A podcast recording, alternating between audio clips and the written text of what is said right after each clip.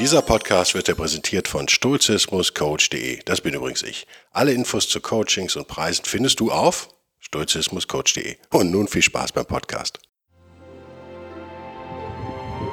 Der wilde Stoiker. Moderner Stoizismus für ein gutes Leben.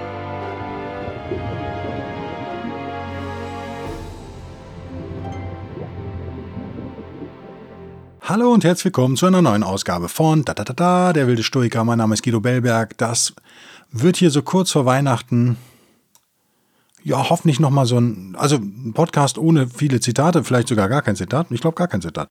Mit einem interessanten Thema, über das ihr mal über die Feiertage vielleicht so nachdenken könnt oder ja, solltet vielleicht, weil es, glaube ich, echt hilft im eigenen Leben und es hilft vielleicht auch nochmal Stoizismus als Beispiel, man könnte auch andere Dinge nehmen. Ich nehme aber heute den Stoizismus, logischerweise, im Rahmen dieses Podcasts, äh, wie man Dinge einordnen kann, wie man sich selbst vielleicht einordnen kann. Bevor wir anfangen, möchte ich mich nochmal bedanken bei den einmal Unterstützern dieses Podcasts. Es gibt ja, wie ihr wisst, auf locals.com sozusagen die Möglichkeit, mich regelmäßig zu unterstützen auf patreon.com. Es gibt aber auch die Möglichkeit, mich einmalig zu unterstützen. Das haben einige Leute gemacht der Manuel und der Helmut über Buy Me a Coffee und der Gregor und der Tobias und die Meti aus der Schweiz äh, so. Einfach einmalig sozusagen. Vielen Dank, Leute. Das hat mich extrem gefreut. Ähm, ja, und motiviert mich echt weiterzumachen, weil ich da, dadurch merke ich auch, dass euch das wichtig ist. Und ja, schön. Das Thema heute ist Framing. Es ist so ein bisschen ausgelutschtes Wort, das gebe ich zu. Ich habe ja, wie ihr wisst, auch eine Hypnoseausbildung, eine NLP-Ausbildung. Ich muss das, musste mich damit auch immer rumschlagen. Sag ja immer gerne, dass das meiste irgendwie Quatsch ist, aber eben einige Sachen sehr gut funktionieren und Framing ist was, was wirklich sehr gut funktioniert. Das ist ein bisschen, oder Reframing müsste man es eigentlich nennen. Was heißt Framing? Ist natürlich ein englischer Begriff, wie ihr sofort merkt. Also sozusagen den, der Bilderrahmen, der Frame. Und wir geben dem Bild einen neuen Rahmen. Also wir, wir reframe das, wollte ich jetzt schon mit einem amerikanischen Akzent sagen. Ihr habt es kapiert. Wir setzen das Bild ändert sich eigentlich nicht, aber wir setzen es in einen neuen Bezugsrahmen, wäre eigentlich ein schönes deutsches Wort dafür. Das gilt insbesondere, aber nicht nur auch für die stoische äh, Spiritualität, nennen wir es mal, also für die stoische Physik. Ihr kennt den Begriff vielleicht, wenn ihr Deutsche seid gibt ja auch Österreicher und Schweizer, die zuhören. Und es gibt übrigens auch Spanier und Amerikaner, die zuhören. Es wird also immer interessanter. Die wahrscheinlich aber Deutsch sprechen, ne? sonst wird es ja aber nicht funktionieren. Wenn ihr aber in Deutschland gelebt habt, sagen wir mal die letzten fünf bis zehn Jahre, ist euch der Begriff wahrscheinlich aufgefallen bei dieser ARD-Gebührendiskussion. Ähm, wo es dann auf einmal, wie hieß es nochmal, ich will jetzt auch keinen Quatsch erzählen, ähm, hieß es ja irgendwie nicht mehr GZ-Gebühren, und es hieß dann auch nicht mehr die öffentlich-rechtlichen, weil die gemerkt haben, dass das einen schlechten, einen schlechten Beigeschmack bekommen hat, dieses Wort.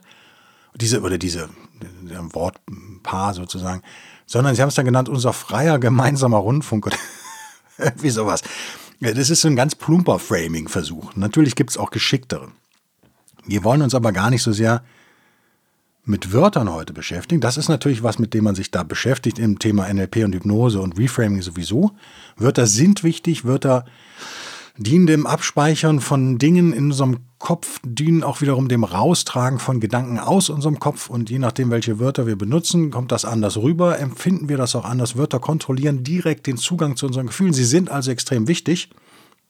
Darüber können wir im Detail dann auch nochmal reden. Wenn ihr Fragen habt, schreibt mir eine Mail. Dann können wir, können, ich bin immer dankbar für, für Beispiel aus eurem echten Leben. Mir geht es heute um eine etwas banalere Ebene, könnte man sagen. Ja, es ist banal, ist es eigentlich nicht. Eine etwas allgemeinere Ebene, nennen wir es mal. Ihr wisst ja, die Dichotomie der Kontrolle und die Spiritualität würde ich heute so als Beispiele dann nehmen. Und Epiktetus. Ich habe übrigens viel Feedback auf den letzten Epiktetus-Podcast bekommen, unter anderem auch von meiner bezaubernden Gattin, die meinte, den fand sie sehr, sehr gut. Wenn auch nicht ganz leicht verständlich, muss man fairerweise sagen, die hört das oft im Auto. Ähm, so. Und muss dann auch manchmal mittendrin aussteigen, sozusagen, weil sie einen Termin hat und sowas. Also die hört das nicht an einem Stück. Das ist sicherlich bei so einem ja, komplexen Thema nicht ganz leicht. Ich habe auch gesagt, okay, den muss man vielleicht zweimal hören. Der war nicht intuitiv. Und Stoizismus an sich ist oft nicht intuitiv. Und das macht ihn natürlich auch irgendwie interessant. Und das gibt ihm die Möglichkeit, also seine, seine Prinzipien und seine Mechanismen sind, sind etwas, was, oder sind nicht nur nicht intuitiv, sind manchmal auch so ein bisschen unangenehm vielleicht für manche Leute. Also ich verstehe, warum die Stoizismus so ablehnen auch.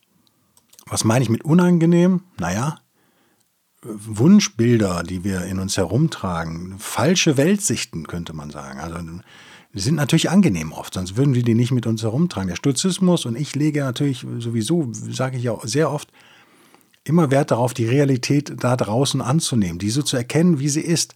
Man könnte jetzt natürlich eine hochphilosophische Diskussion darüber führen, ob das überhaupt nicht, ob das überhaupt möglich ist für uns Menschen. Also eine erkenntnistheoretische Diskussion führen. Die ist immer, oder die ist, die kann mal ganz erhellend sein, wiederholt sich dann aber immer recht schnell und bringt uns auch nicht so richtig viel weiter. Lass uns einfach hier in diesem Podcast jetzt am Anfang eine Definition stellen, die, die Realität zu erkennen, so gut wie wir es vermögen. Ich glaube, darauf können wir uns alle einigen. Wir können die Realität nicht zu 100% erkennen, aber wir sind uns einig, es gibt sie da draußen. Die Steinmauer ist da, ob ich die Augen schließe, wenn ich mit 100 km/h im Auto davor fahre, endet das höchstwahrscheinlich tödlich. Es spielt keine Rolle, ob ich da hingucke oder nicht. Das meine ich damit. Die Realität ist da draußen und sie kümmert sich nicht darum, wie wir Erkenntnisse verarbeiten. Das ändert sie eigentlich nicht. So. Das klingt jetzt vielleicht wie ein Widerspruch, deswegen sage ich das gleich am Anfang, wie ein Widerspruch dazu, wenn ich sage, man kann Dinge reframen sozusagen. Wir können die Realität anders sehen. Das ist aber kein Widerspruch. Stellt euch das vor äh, wie ein Zoom-Objektiv, ja, mit dem man so raus und reinzoomen kann. Das ist so, eine, so ein Vergleich, den ich echt gerne bemühe. Wenn ihr also jetzt sehr nah dran seid am Objekt, zum Beispiel einen Singvogel fotografiert, ja, und ihr geht da voll drauf, mit einem riesen Tele zum Beispiel, 300 mm Tele oder noch höher, dann habt ihr diesen Vogel quasi bildfüllend da in der Mitte, dann könnt ihr sagen, oh, es ist ein Rotkehlchen, wie schön. Und dann seht ihr den Vogel, dann wird jeder sagen, dieses Bild zeigt einen Vogel. Wir können aber dann natürlich wieder rausgehen, so ein bisschen weitlinkiger werden und sehen vielleicht, den Vogel nur noch ein Zehntel Bildinhalt geben wir dem und der 90 Prozent der Baum, auf dem der da sitzt. Dann werden wir sagen, das ist ein, Foto von einem Baum mit einem Vogel drauf. Und dann können wir noch weiter rausgehen, gehen in die Totale sozusagen und sehen, das ist eigentlich ein Wald, den wir da fotografieren.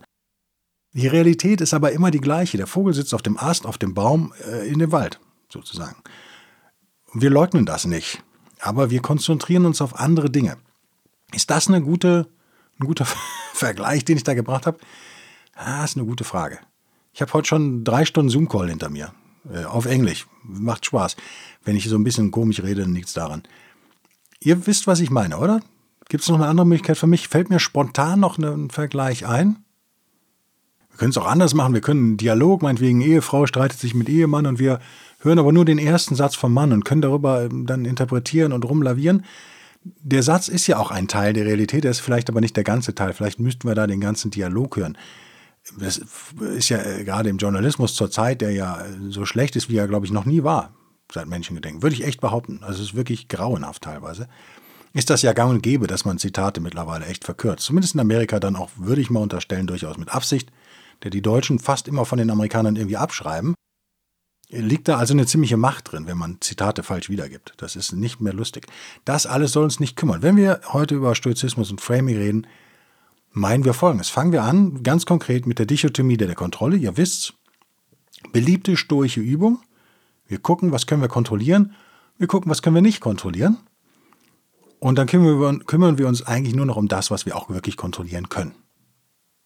Diese Übung ist aus ganz vielen Gründen ist die hilfreich und sinnvoll und auch heilend, finde ich, also heilsam und heilend, weil am Anfang ganz neu im Stoizismus damit konfrontiert, kommt man ziemlich schnell zu der Erkenntnis, die dann auch neu ist, dass man echt überhaupt nicht so viel kontrollieren kann. Als Hardcore-Stoiker würde man sagen, eigentlich kann man gar nichts kontrollieren, außer seinen eigenen Gedanken und damit auch seinen eigenen Gefühlen. Und als dann noch fortgeschrittener Hardcore-Stoiker würde man sagen, ja, und das ist eigentlich auch genug. Und das ist auch schon eine ganze Menge. Was da stattgefunden hat auf dieser Reise vom Nicht-Stoiker zum Neuling, zum Hardcore, äh, zum erfahrenen Stoiker, sagen wir mal, ist nichts anderes als so eine Art Reframing. Die Realität hat sich da ja überhaupt nicht geändert. Wir konnten die Realität in Wahrheit, der Stoizismus ist hier in der Tat in diesem Beispiel sehr nah an der Realität, denn dass wir nichts kontrollieren können, stimmt. Das ist die Realität, so ist sie. Wir Menschen intuitiv würden aber gern was anderes glauben. Wir würden gerne glauben, dass wir der Superstar in unserem Superheldenfilm sind, der in unserem Kopf läuft und natürlich als Superheld und Superheldin, dass wir das auch irgendwie im Griff haben. Es kommen zwar mal Schicksalsschläge und es passieren komische Dinge, aber ah, so im Großen und Ganzen kriegen wir das dann wieder hin. Das ist der berühmte dritte Akt, dann gibt es mal ein bisschen Tragik und so, aber wir haben es eigentlich unter Kontrolle. Und das wird uns ja auch überall eingeredet.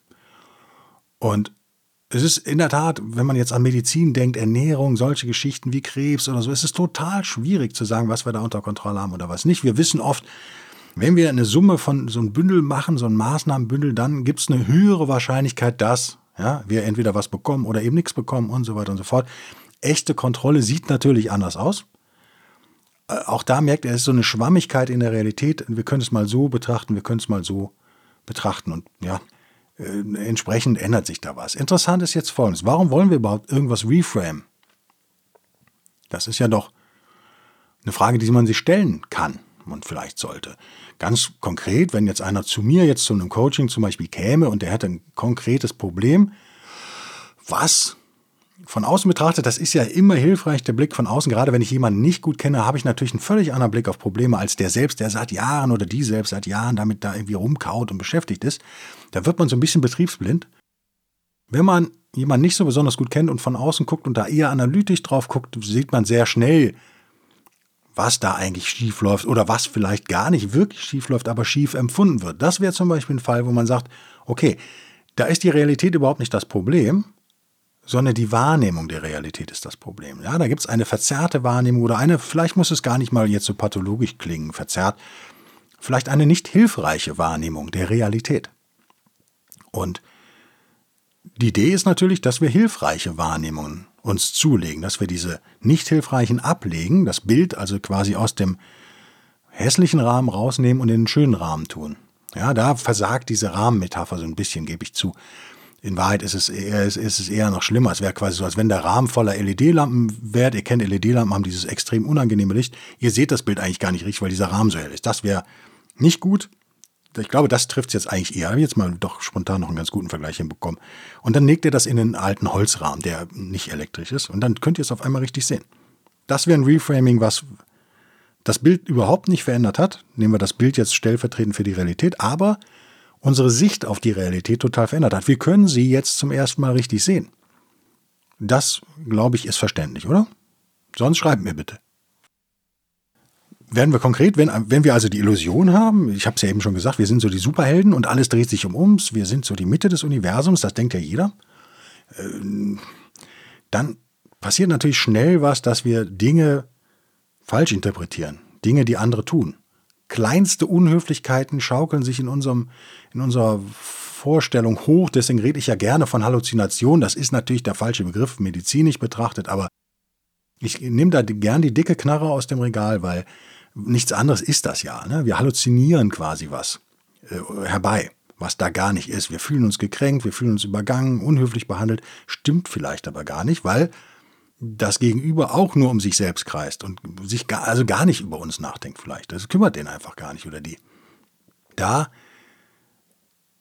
ist es sehr schwer, die Realität sozusagen zu erkennen, wenn man da nicht so eine Hilfe von außen bekommt und einen neuen Bilderrahmen in die Hand gedrückt bekommt. Und das kann zum Beispiel der Stoizismus sein. Also allein schon die Erkenntnis, dass wir so wenig kontrollieren können, wie wir kontrollieren können, ist ja total befreiend macht das Bild ja schon viel angenehmer. Wenn wir jetzt weitergehen und in die stoische Physik gehen, das ist natürlich nochmal ein Thema für Dutzende Podcasts, aber so viel vorab oder so viel ist ja auch schon gesagt worden hier in dem Podcast. Wir oder viele Stoiker glauben an ein deterministisches Universum. Ich so bedingt, nicht wirklich, aber auch manchmal schon. Also so, ich bin da so vielleicht modern hin und her gerissen, aber mich stört es auch nicht, dass ich hin und her gerissen bin. Das ist das Lustige daran. Glauben wir aber doch daran, dass irgendwas passiert und dass das Sinn macht, das ist ja ein tröstlicher Gedanke, der sich natürlich, ja, quasi der Kerngedanke aller Religion. Ne, dieser Trost in diesem unkontrollierbaren Chaos, was sich Leben nennt und was das Universum nun mal ist, äh, das kann uns überfordern geistig und emotional vor allen Dingen. Und da ist es doch ganz schön, wenn wir uns der Vorstellung hingeben, auch wenn sie eine Illusion ist, dass da irgend, äh, wenn schon wir nicht die Kontrolle haben, aber irgendeiner die Kontrolle hat Das, da gibt es ja auch endlos viele Studien zu. Ne? Also, dass, dass Leute, die jetzt gläubig sind, sich schneller von Krankheiten erholen und so weiter und so fort. Das ist ja nichts anderes. Die geben die Kontrolle an der Stelle ab, aber haben eben so ein Vertrauen darauf, dass jemand anders sich darum kümmert. Das ist wahrscheinlich falsch.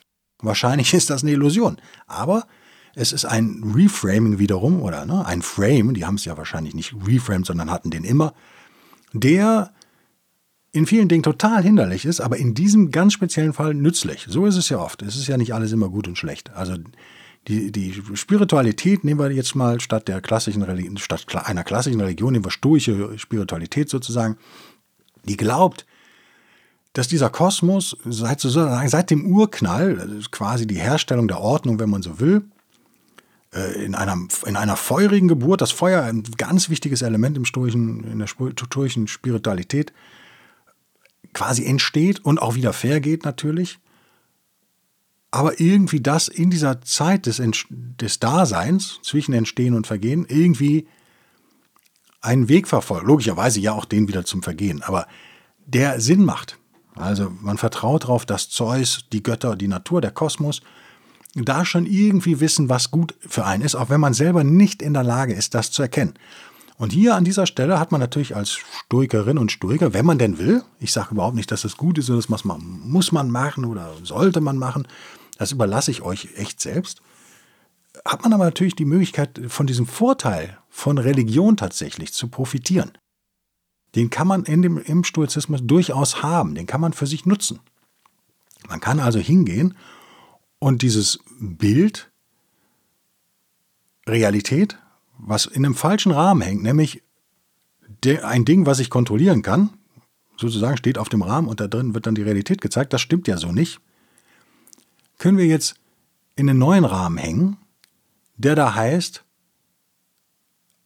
ob Kölsch sozusagen, es hätte noch immer Jotje Jange, wie der Kölner sagt. Das ist es im Kölschen Grundgesetz, es ist wie es ist, es kütt, es hätte noch immer Jotje Jange, ist natürlich das drin. Der Mittelalter-Kölsche, in dem Fall, glaube ich, ist es aus dem Mittelalter, bin nicht ganz sicher. Ist es noch aus römischer Zeit, ist es nicht, ist es nach römischer Zeit, aber vielleicht in, wahrscheinlich äh, inspiriert vom Stoizismus. Ihr wisst ja, Kolonia, eine kölnische Stadt, also äh, Köln eine römische Stadt, so rum, jetzt rede ich Quatsch. Kolonia ist eine römische Stadt, so. Und natürlich auch in der Zeit des Stoizismus. Es kann also gut sein, dass das sozusagen in dem Volksglauben da jetzt irgendwie so drin ist in diesem Kölschen Grundgesetz, das könnt ihr mal googeln, das hat noch mehr Paragraphen sozusagen, ist es so humoristisch auch gemeint, aber es hat durchaus Weisheit, enthält echt Weisheit. Steckt natürlich schon drin, dass wir die Zukunft nicht verändern können. Übrigens auch die Vergangenheit ist in dem Grundgesetz sozusagen mit drin. Das heißt spaßeshalber Grundgesetz natürlich, ja, das ist kein echtes Grundgesetz, logischerweise. Man ist sich dessen bewusst. Es kommt halt, wie es kommt. Kütt wie kütt. Und man hat nur wenig bis keinen Einfluss darauf. Das ist äh, natürlich ein extrem stoisches Ding und das kann schnell negativ assoziiert werden von Leuten, die sich mit Stoizismus jetzt nicht so auskennen. Das kann ja, ne, versteht ihr, es kann euch so ein bisschen Energie, Ener, Energie nehmen und sagen, oh, ja, wenn ich es eh nicht ändern kann, brauche ich es ja nicht versuchen. Und da steht im Kölnischen Grundgesetz natürlich, der wichtige Paragraph kommt direkt danach. Es hätte noch immer Joti Jange. Da ist eben dieser Optimismus drin. Es hat immer noch funktioniert. Es ist immer noch gut gegangen. Das kann ich zwar nicht kontrollieren, aber ich vertraue darauf, da sind wir auch natürlich wieder bei der letzten oder vorletzten Woche oder vorvorletzten Woche. Ich bin wirr, wie ihr merkt. Epiktetus. Ich bin misstrauisch in dem, was ich kontrollieren kann, aber ich habe Vertrauen in die Sachen, die ich nicht kontrollieren kann. Das ist ein totales Reframing, merkt ihr, ne? Bei Epiktetus extrem. Dass man das Negative macht er zum Positiven. Also mehr Reframing geht ja eigentlich nicht. Ich kann das da nicht kontrollieren. Negativ. Ich will kontrollieren. Menschen wollen kontrollieren. Und Epiktetus sagt, und das ist doch prima, da muss ich mir darüber auch keine Gedanken machen und ich vertraue darauf, dass das noch gut wird. Ihr wisst ja, Epiktetus war ja sehr spirituell für einen Stoiker. Ist für mich so spontan jetzt überlegt, äh, vielleicht das stärkste Reframing-Beispiel, wo, wo jemand, eben Epiktetus, der Philosoph, hingeht und eine ja, gängige Meinung komplett umdreht. Und deswegen war dieser Podcast, glaube ich, auch nicht ganz so leicht zu verstehen. Dann müsste man nochmal drüber nachdenken. Aber so schwer ist es eigentlich nicht, wenn man es einmal kapiert hat. Ganz ähnlich natürlich die stoische Spiritualität, die auch, wie gesagt, es kann Illusion sein, aber die auch die Kontrolle nur wegnimmt von uns. aber sie jemand anderem gibt, nämlich dem Kosmos, dem Universum, den Göttern Zeus. Und das, da fällt einem doch vielleicht auch so eine Last von den Schultern. Würdet ihr mir da zustimmen? Ich muss es nicht kontrollieren. Ich habe ja gelernt als Stoikerin und Stoiker, ich kann es auch eigentlich gar nicht kontrollieren. Das ist immer die Stelle, wo es negativ werden kann, emotional. Und da hat der Stoizismus diesen schönen, wunderbaren Puffer dann eingebaut, dass er sagt, ja, du kannst es nicht, du musst es auch nicht, aber es ist gut so. Es ist richtig so, wie es ist. Das ist diese unfassbar positive Message, die im, im, im Stoizismus drin ist, die echt so bei, keine Ahnung, Zeitschriftenartikeln und so immer, immer vernachlässigt wird. Da wird Stoizismus gern als so negativ und gefühlskalt dargestellt. In Wahrheit ist das ja ein total schönes und befreiendes Gefühl, wenn man sich dem hingeben kann. Das ist nicht ganz leicht für moderne Menschen, würde ich jetzt hier an der Stelle mal behaupten. Also fassen wir mal zusammen. Der Kosmos entsteht und er vergeht. In der Zwischenzeit ist er da. Und in so einer ganz kleinen Spanne davon sind wir ja auch da und agieren in diesem Kosmos. Irgendwie sogar noch kleiner auf dieser Erde, nur in einem Land und zu, nur zu einer bestimmten Zeit, nämlich in der Gegenwart, hier und jetzt. Und haben da verdammt wenig unter Kontrolle, nämlich eigentlich nur unsere Gedanken, die eben auch eben unsere Gefühle beinhalten. Also ihr merkt schon, wenn man da so ranzoomt, dann bleibt und dann zoomt man wieder raus, dann wird man, ist das Wahnsinn, wie viel man nicht kontrollieren kann und wie wenig man kontrollieren kann. Das ist befreiend, mega befreiend, aber man muss an der Stelle eben Reframing betreiben, finde ich, weil es kann auch beängstigend sein. Man kann sich halt natürlich auch ausgeliefert fühlen. Ihr merkt schon, ich wähle jetzt bewusst negative Worte. Ne? Machtlos, ausgeliefert. Das Schicksal macht mit mir, was ich will. Und dann gibt es aber noch diesen Teil in uns, der das nicht möchte, der das nicht akzeptiert hat, der sich dagegen wehrt. Der sagt, aber ich will das kontrollieren. Und dann gibt es halt Willenskraft, die kann man dann in die Waagschale werfen. Wir wissen aber alle, am Ende sterben wir. Wir werden wahrscheinlich Unfälle haben, wir werden krank werden. Jeder hat Probleme. Jeder. Nochmal, jeder hat Probleme. Völlig egal, dick oder dünn, arm oder reich, Mann oder Frau, jung oder alt. Probleme sind vielleicht sogar das, ja, als Stoiker würde ich fast sagen, das Beste am Leben. Aber sie sind natürlich ein integraler Bestandteil eines jeden Lebens. Auch deines und meines. Von allen Leuten. Nicht jeder kann da das positiv sehen. Und an der Stelle kommt eben die sturche Physik daher und bietet dir ein Bild sozusagen eines geordneten Kosmos. Das muss ja nicht stimmen, sag ich jetzt als moderner atheistischer, schrägstrich agnostischer Mensch, das muss ja überhaupt nicht stimmen, aber man wird schnell, wenn man so evolutionspsychologisch auch mal schaut und eben, wie gesagt, auch Studien sich anschaut, psychologische Studien, wird man schnell feststellen, dass da Spiritualität eben echt ein Evolutionsvorteil ist. Die macht uns fitter. Die macht uns optimistischer. Ob dieser Optimismus angemessen ist, ist ja eine völlig andere Diskussion, wenn er denn funktioniert. Das ist ja das, ne? wenn wir alle morgen in der Wüste aufwachen, einsam und verlassen und wahrscheinlich andere Probleme haben, aber nehmen wir an, wir würden jetzt einen Fernseher, äh, wir wollen, wollten einen Fernseher schauen, dann könnten wir uns keinen Fernseher bauen. Wir können wahrscheinlich, die meisten von uns können auch keinen reparieren, aber wir können den ja benutzen. Wir haben diese Fernbedienung und wir können da irgendwas mitmachen. Und so sehe ich Sachen wie Hypnose, Stoizismus, Teile von NLP. Wie gesagt, ich bin echt NLP-kritisch. Nicht, dass ihr denkt, ich finde das toll. Also es gibt sehr viel, was ich da ablehne. Überzeugungsarbeit, Persuasion, nennen wir es wie wir wollen. Wir haben eben Mittel, eine Werkzeugkiste sozusagen mit simplen Tricks oder auch nicht so simplen Tricks, die es uns ermöglicht, direkt an unser Unterbewusstsein zu gehen, oder Unbewusstsein ist eigentlich das bessere Wort, direkt an unseren Gefühlen zu arbeiten und direkt was zu verändern, auch wenn das Subjekt, um das es eigentlich geht, sagen wir mal die Realität, sich gar nicht geändert hat. Das heißt im Klartext, ich kann eine Situation nicht ändern, aber anders sehen. Und ihr merkt schon, wie gut das zu Stoizismus passt. Wenn Ne, deswegen habe ich die Dichotomie der Kontrolle jetzt auch nochmal gebracht in dem Podcast. Nehmen wir an, euch stört etwas an eurem Freund, wenn wir jetzt mal die Damen gezielt ansprechen. Die Herren denken sich jetzt bitte mal was anderes. Äh, ähm, Homosexuelle haben es natürlich jetzt leicht, die können, die homosexuellen Herren allerdings nur, ne? die anderen natürlich nicht, die Damen. Ihr wisst, was ich meine, bleiben wir neutral, euer Lebenspartner, wie auch immer, da stört euch irgendwas dran. Dann gibt es ja mehrere Möglichkeiten. Ihr könnt das ansprechen, ihr könnt in eine Konfrontation gehen, ihr könnt das ist was, was wir intuitiv oft machen, versuchen den anderen zu ändern. Das wäre jetzt die unsturche, normale in unserer Kultur Herangehensweise. Die ist extrem kräftezehrend. Warum? Naja, meiner Erfahrung nach äh, ändern sich Leute nicht. Also nicht nur, dass sie sich nicht ändern, sie wollen sich ja auch oft gar nicht ändern. Und selbst wenn sie es wollen, können sie es oft nicht. Also das klingt so nach einem Kampf, so ein bisschen Don Quixote mit seiner Lanze auf seinem Esel oder was war es, oder was ein Pferd, der dann so die Windmühle bekämpft. Das ist so ein Kampf, den kannst du eigentlich nicht gewinnen. Heißt das, dass wir aufhören sollten, alle äh, Leuten Tipps zu geben, sich zu verbessern? Nee, überhaupt nicht. Also muss ich immer wieder sagen, Stoizismus bitte aktiv werden, in der Realität.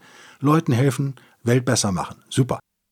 Aber wir hängen jetzt in so einem Bilderrahmen drin, wenn wir nicht stoisch ausgebildet sind quasi, wo wir denken, dass wir da ernsthaft eine Chance haben. Und selbst wenn wir eine Mini-Chance haben, sagen wir mal 5%, haben wir zu 95% werden wir scheitern. Das ist keine Wette, auf die ich auch nur ein Euro setzen würde. Und nicht nur Geld würde ich da nicht setzen, ich würde vor allem keine Lebenszeit darauf verschwenden, wenn ich bei klarem Verstand bin. Das ist irgendwie unnütze Liebesmühe sozusagen. Das macht keinen Sinn. Wir können also diese Situation das Verhalten des anderen ärgert mich, einfach reframen. Wir hängen sie in einen neuen Bilderrahmen. Das heißt, Riesenvorteil, der andere muss sein Verhalten gar nicht ändern, sondern nur wir müssen unsere Einstellung zu den Dingen ändern. Das wäre jetzt so dieser NLP-Hypnose-Persuasion-Teil. Jetzt kommen wir zum Stoizismus. Der würde das ja sowieso so machen, weil er sagt, naja, das, der andere ist nicht in meiner Kontrolle. Ich kann den gar nicht ändern. Aber ich kann sehr wohl meine Einstellung zu dem anderen ändern. Das ist ja eine ursturche Lehre, die man da sozusagen lernt. Ihr merkt, das passt hervorragend zusammen. Es war eine spontane Idee jetzt für diesen Podcast, aber ich wollte euch mal so ein Ding von verschiedenen Seiten beleuchten. Ich hoffe, dass mir das so halbwegs gelungen ist.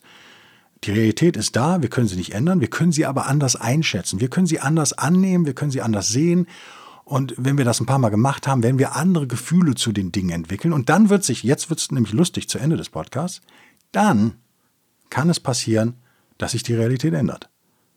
Aha, also es gibt schon den Weg sozusagen, im Chinesischen wäre das Wu Wei, glaube ich, also das Action by Non-Action, wie der Engländer sagen würde. Also tun durch Nicht-Tun, indem wir uns ändern. Unsere Einstellung zu den Dingen ändern, wird sich das sei jetzt einfach mal am Ende gesagt, wird sich natürlich unser Verhalten auch ändern, auch wenn wir das nicht bewusst wahrnehmen. Wenn also unser Freund uns nicht mehr stört, werden wir natürlich netter zu dem sein. Und jetzt kann es eben sein, dass der Freund und sein Verhalten uns zuliebe ändert, dass sich seine Liebe zu uns vielleicht steigert, weil wir so nett sind und so weiter und so fort. Also es ist der Kiesel, den wir in den See werfen, der Kreise zieht. Das sind wir natürlich auch. Mit, jedem, mit jeder Tat, die wir tun, werfen wir da so einen Kiesel rein in die Realität. Es ist keine Einbahnstraße, das war mir am Ende nochmal wichtig zu sagen. Aber eben ganz am Ende. Nehmt 99 Prozent dieses Podcasts bitte so, Reframing ja. Und konzentriert euch darauf. Konzentriert euch darauf, was euch stört. Gibt's irgendwie, also idealerweise fangt ihr mit was echt Banalem an. Wie gesagt, der Freund, der immer seine Unterhosen am Boden rumliegen lässt, das stört mich wahnsinnig. Okay. Bla bla bla bla bla. Dann habt ihr eine konkrete Aktion, damit könnt ihr so ein bisschen arbeiten.